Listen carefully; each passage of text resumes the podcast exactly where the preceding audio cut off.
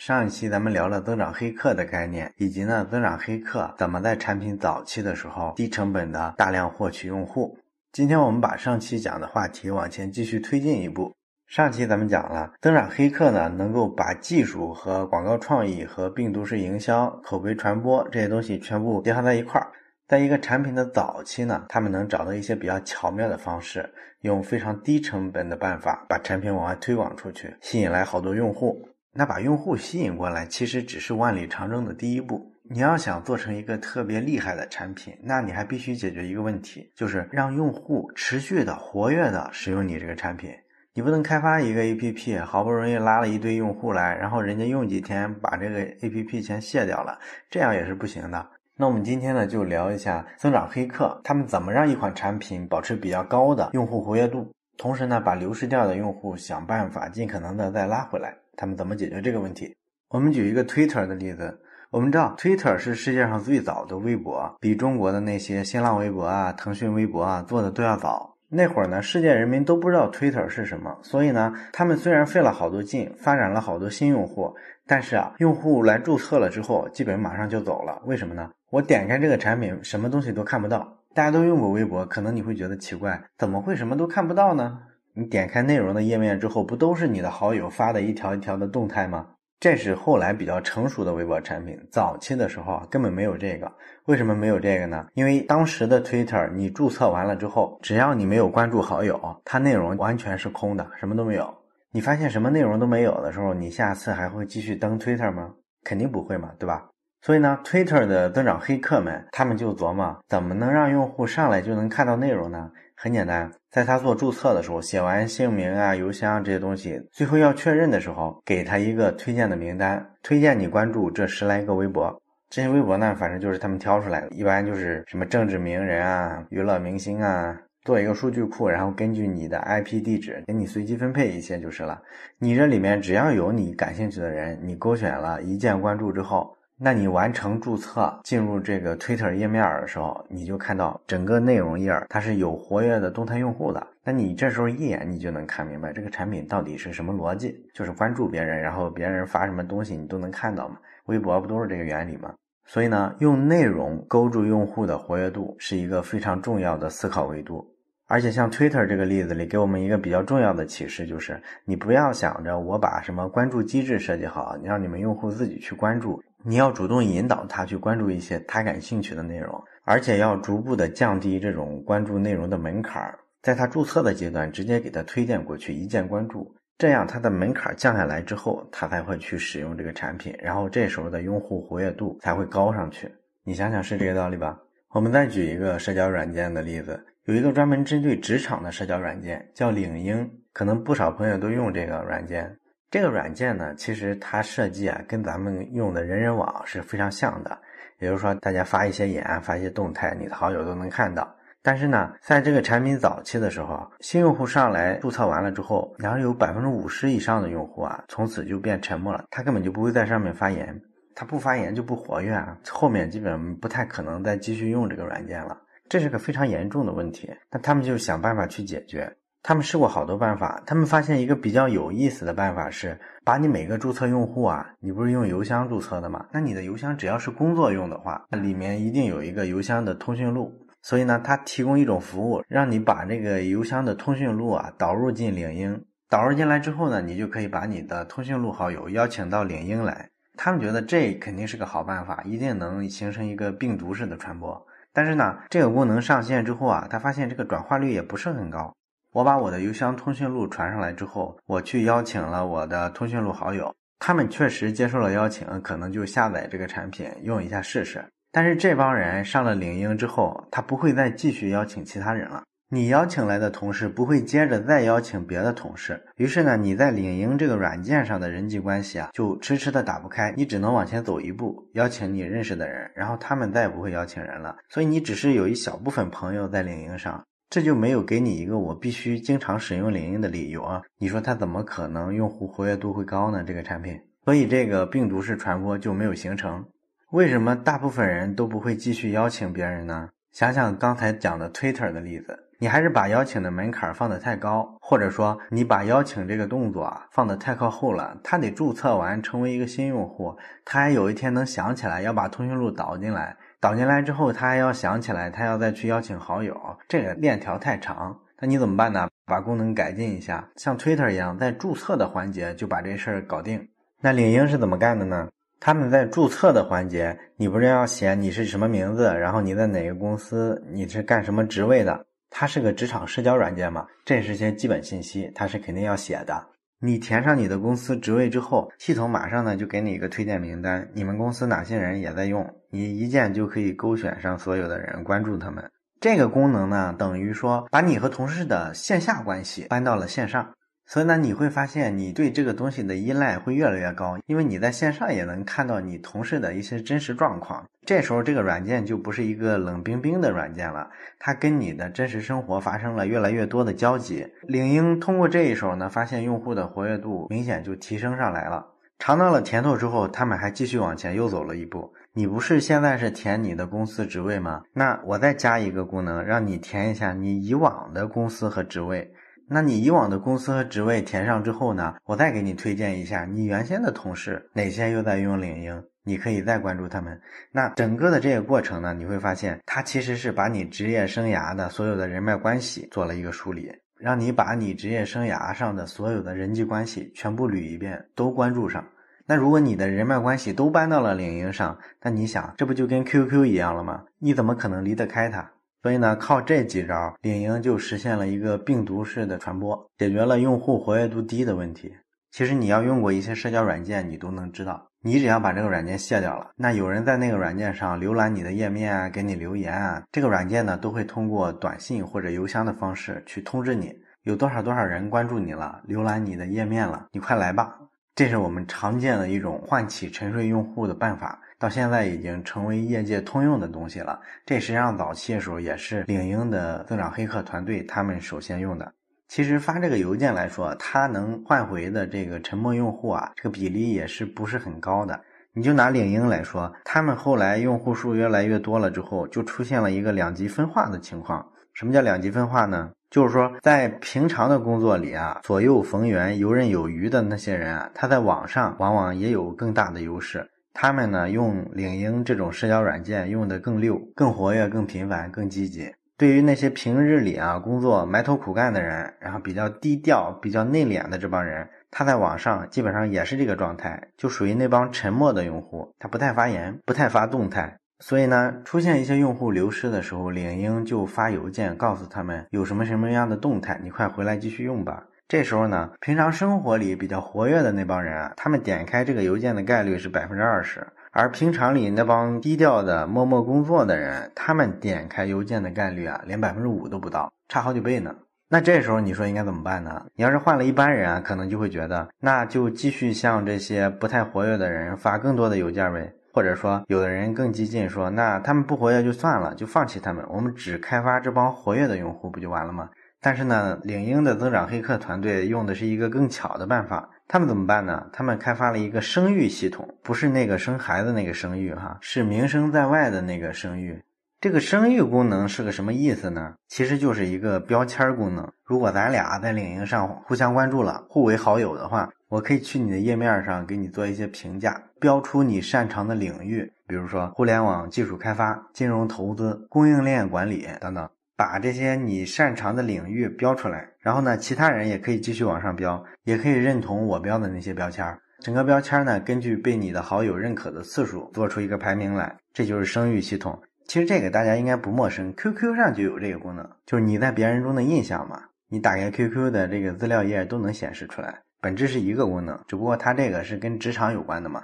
那上线这个声誉系统，它有个什么好处呢？就是让这些平常比较内敛、不擅长自我包装的人啊，也能够得到一个展示自我的机会。因为你的朋友都给你贴各种标签嘛，这样其实你工作里的长处啊，即便你不愿意说，这时候也展露出来了，那就能够吸引到更多人的目光。而且呢，贴这种标签是个互利互惠的事儿，基本上你给我贴了，我也会去给你贴，对吧？咱们 QQ 上不就都那样吗？所以呢，这个东西啊，把很多不太活跃的用户又重新拉回来，然后大家相互评价，渐渐的呢，这个产品的活跃度就逐渐的上去了。前面这两个例子，Twitter 和领英，它就是属于典型的社交型产品。你会发现，他们的解决方案虽然不同，但本质上逻辑是一致的，就是把社交关系啊加进这个产品里来。你用社交关系去拴住用户，让用户积极的、活跃的去用这个产品。这种思路呢，应用非常广泛。你比如说，咱们现在好多人都打王者荣耀，你发现王者荣耀为什么火？其中非常重要一点就是说，你能通过微信或者 QQ 直接邀请好友一块儿打，打完之后呢，大家还能看排名。所以它的活跃度就非常高嘛。其实更早期的时候，微信刚开始推游戏的时候，大家还记得有一个全民打飞机的那个游戏吧？那个游戏曾经也非常疯狂，本质也是你把社交链条拿到产品里去了，所以它的产品活跃度才高嘛。然后像微信运动也是这个原理，对吧？你自己平常走一步那个困难，但是只要给你一个好友排名，为了在朋友里面排到第一名，很多人甚至会拿手机绑在狗身上，让狗去帮他跑。这种事非常常见。虽然这事儿看起来可乐，但你可以想象的出来，他为什么会特别在意那个排名，就是因为这个产品跟社交关系链绑定之后，就能够最大程度的把用户的活跃度做上去，这是非常重要的一个点。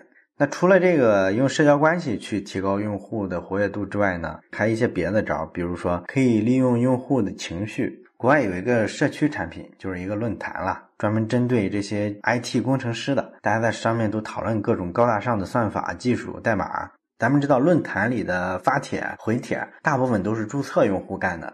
那没注册的用户呢，有些论坛也允许他们发言，这时候发言就是用游客模式发言。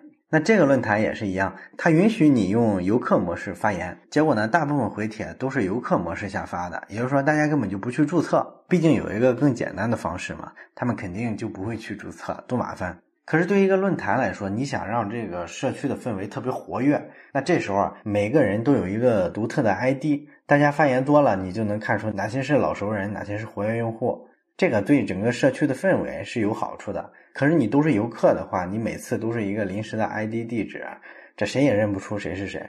这个对于社区的活跃度其实就极其不利。所以呢，他们就下定决心，我们一定要想办法让大部分用游客模式发言的人主动的去注册，这样我们活跃度才能上来。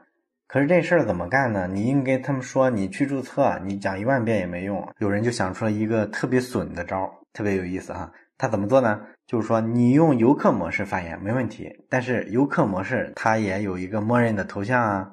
你默认的头像是啥呢？你这个头像上写着几个字儿，叫我爱 IE 浏览器。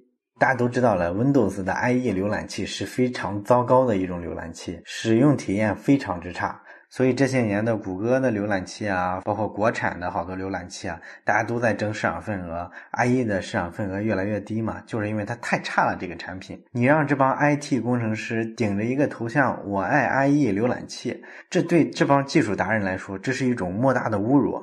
他们觉得呢，你这侮辱我的追求和品味啊，不行，我必须去注册了，坚决不用这个头像。所以呢，这一招出来之后，大家都灰溜溜的都去注册账户了。这个招的核心就在于，它揣摩了用户的心理特征，然后去挑逗你的情绪。这个逻辑其实非常有意思，而且现在在好多产品身上，你都能看到这种逻辑的应用。你比如现在很多软件，它经常有版本升级嘛，它就需要发一些通知去提示你，让你升级。那要以往的话，点开基本是你要选择升级吗？是或者否，就这两个选项嘛。可是现在的产品呢，它都把文案改的非常的带情绪，它根本就不再说是和否这两个选项，而是它把是这个选项改成点我华丽的变身。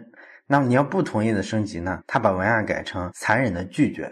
残忍的拒绝这个文案呢，基本上你点了你就有点负罪感，对吧？不太忍心这么干。靠这一招呢，它就推动了产品的新版本往前迭代更新的速度。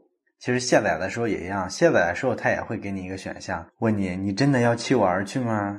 这都是这一招非常常见的应用了。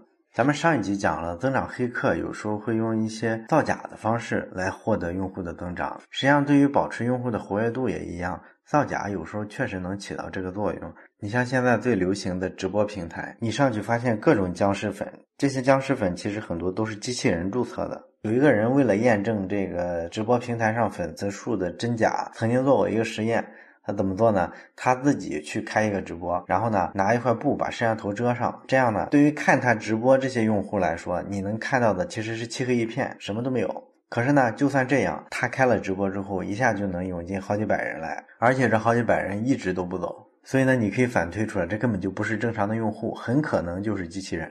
这好几百人呢，一句话都不说，任何互动都不做。这时候，如果从外面进来一个真用户的话，按一定的比例，机器人的数量还会继续增加。所以你看，直播平台为了促进用户活跃度的上升，基本上是不停的在造假这条路上越走越远。对于增长黑客来说，其实是不太屑于用这么简单的方式来提高用户活跃度的，而且从实际效果来看，确实也不好使。真正高明的做法是什么样呢？出现在游戏行业，那有一款游戏啊非常惊人，它能做到什么程度呢？它会根据玩家在游戏里的各种行为，有没有付费啊，是不是在里面撩妹啊？所有的这些行为数据，它拿出来汇总，然后呢，把所有的用户分成几个不同的小组，每一个小组里的人差不多属于一个类型，然后每一个小组给你分配一个不同的副本，让你去打副本。你可能以为所有人都打同样的副本，但实际上这个副本是为你量身定做的。在这个副本里啊，你看到的在线的玩家，其实都是通过数学模型和人工智能生成的一批机器人。机器人在陪你玩游戏，而你作为一个玩游戏的用户，其实你是感觉不到的。你玩的乐此不疲，但是你却发现不了这个副本是有问题的，这个就比较夸张了。因为咱们之前说过，你的每个动作、每个行为呢，都被游戏公司收集了数据。收集了数据之后，它就可以让这些机器人玩家去迎合你。你比如说，如果系统发现你是一个挺菜的玩家，老是打不过人，屡战屡败，那这时候呢，他们就判断，那你的信心肯定受到了很多打击，你很可能这时候就说我不玩了，这游戏太他妈难了。所以呢，系统自动的就会改一改这个游戏的难度，让你下一场战役的时候碰到的都是比较弱的机器人。这样呢，被你打的稀里哗啦的，哎，你信心一下就回来了，你就愿意在这个游戏里持续玩下去。再或者呢，如果游戏发现你总喜欢给那些比较低等级的女性的游戏玩家送一些免费的武器，那这时候呢，他们就会往你身边派好多低等级的显示性别是女的机器人玩家过去。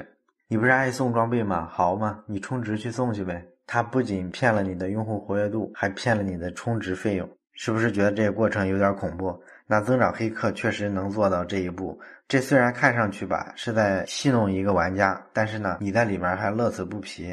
这个场景其实特别像金凯瑞演的一个电影，叫《楚门的世界》。那里面讲的就一个人，他生下来之后，成长、上学、娶妻生子、工作，所有的这些过程都是被安排好的，周围呢都有好多摄像头去拍摄他。也就是说，这个人的一生其实是一个特别漫长的真人秀。世界上其他地方的所有人都在看他的整个生活，只有他自己浑然不知。你玩游戏的时候的处境，很可能就跟这个被人监视的人是一模一样的。所有的东西都是设计好的。好了，我们不讲这些太黑暗的东西，我们再讲一点稍微阳光点的例子吧。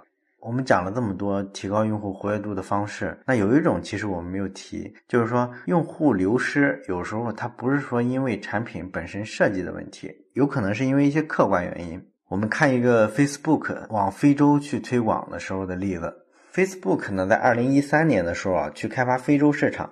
他们在非洲做了一圈调研，发现啊，这个非洲市场的产品环境实在太差了。他们当地的互联网啊网络环境非常差，经常掉线。人们当时用的这个智能手机呢，也都是比较初级的安卓设备，那内存非常小，手机应用加载起来非常慢，而且经常崩溃。他们那儿大部分用户啊，手机上网的这个流量，如果打开的话，可能跑个四五十分钟啊，所有的流量就全部用完了。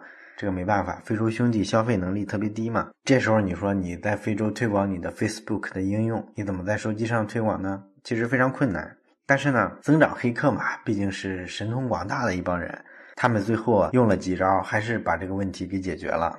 他们是怎么做的呢？第一个。你不是用非常低端的安卓手机吗？当时还是单核手机，那启动非常慢。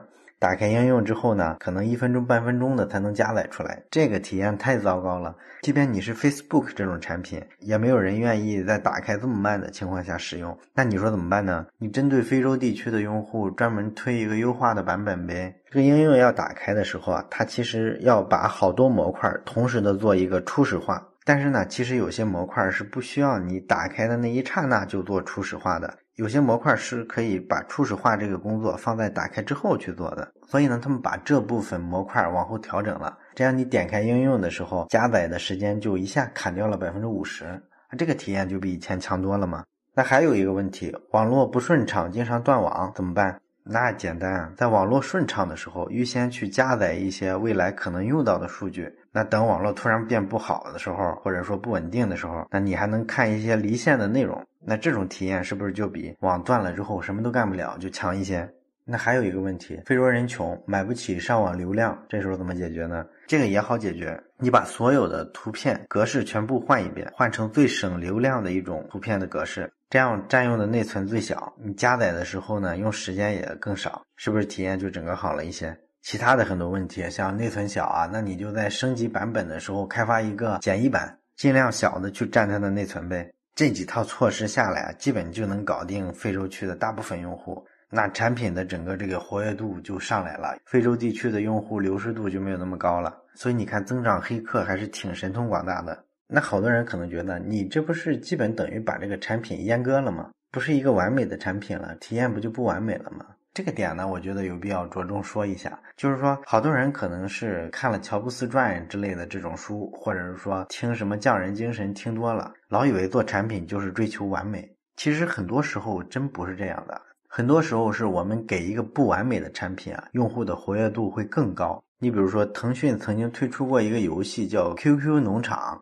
大部分人玩 QQ 农场都是通过 QQ 空间进去的。那这个游戏最火的时候，在上网高峰期的时候，QQ 空间都是服务器崩溃的，因为流量实在太大了嘛。那每个图标打开加载的都非常之慢，然后这个列表页它这个入口啊卡在那儿就进不去了。然后用户大量的去投诉，整个团队每天压力都非常大。那后来呢，他们就做了一个分析，他们发现啊 QQ 空间为什么加载慢呢？因为它打开之后是一个非常完整的列表，里面有各种游戏、各种界面。确实，你打开之后可以点选不同的在线游戏进去玩。但是呢，在上网高峰期的时候，它不是卡吗？高峰期大家都玩的游戏呢，其实就是那么几款热门的。其他的大部分的功能、大部分的应用、大部分的游戏，大部分人是不会去点的。所以呢，这个解决方案就很明确了。我只要在高峰期的时候把 QQ 空间的加载方案换一套，只加载几个东西，这时候呢，体验相对顺畅，你能进去，能玩得了那几个热门游戏。那至于说其他的功能，你全加上去卡的死死的，体验是更糟糕的。你不如说给他推一个阉割版的功能，先让他顺畅的进去，先玩起来，这样用户的体验都会提升，活跃度就更好。然后他们真就这么调整了之后，发现结果确实是这样。这就是告诉你，一个不完美的产品可能提高用户的这个活跃度。我们今天讲了增长黑客，他们怎么用技术、产品、创意营销的手段结合起来，去提高产品的用户活跃度。下一期呢，我们讲一下他们怎么促进用户付费，增加公司的收入。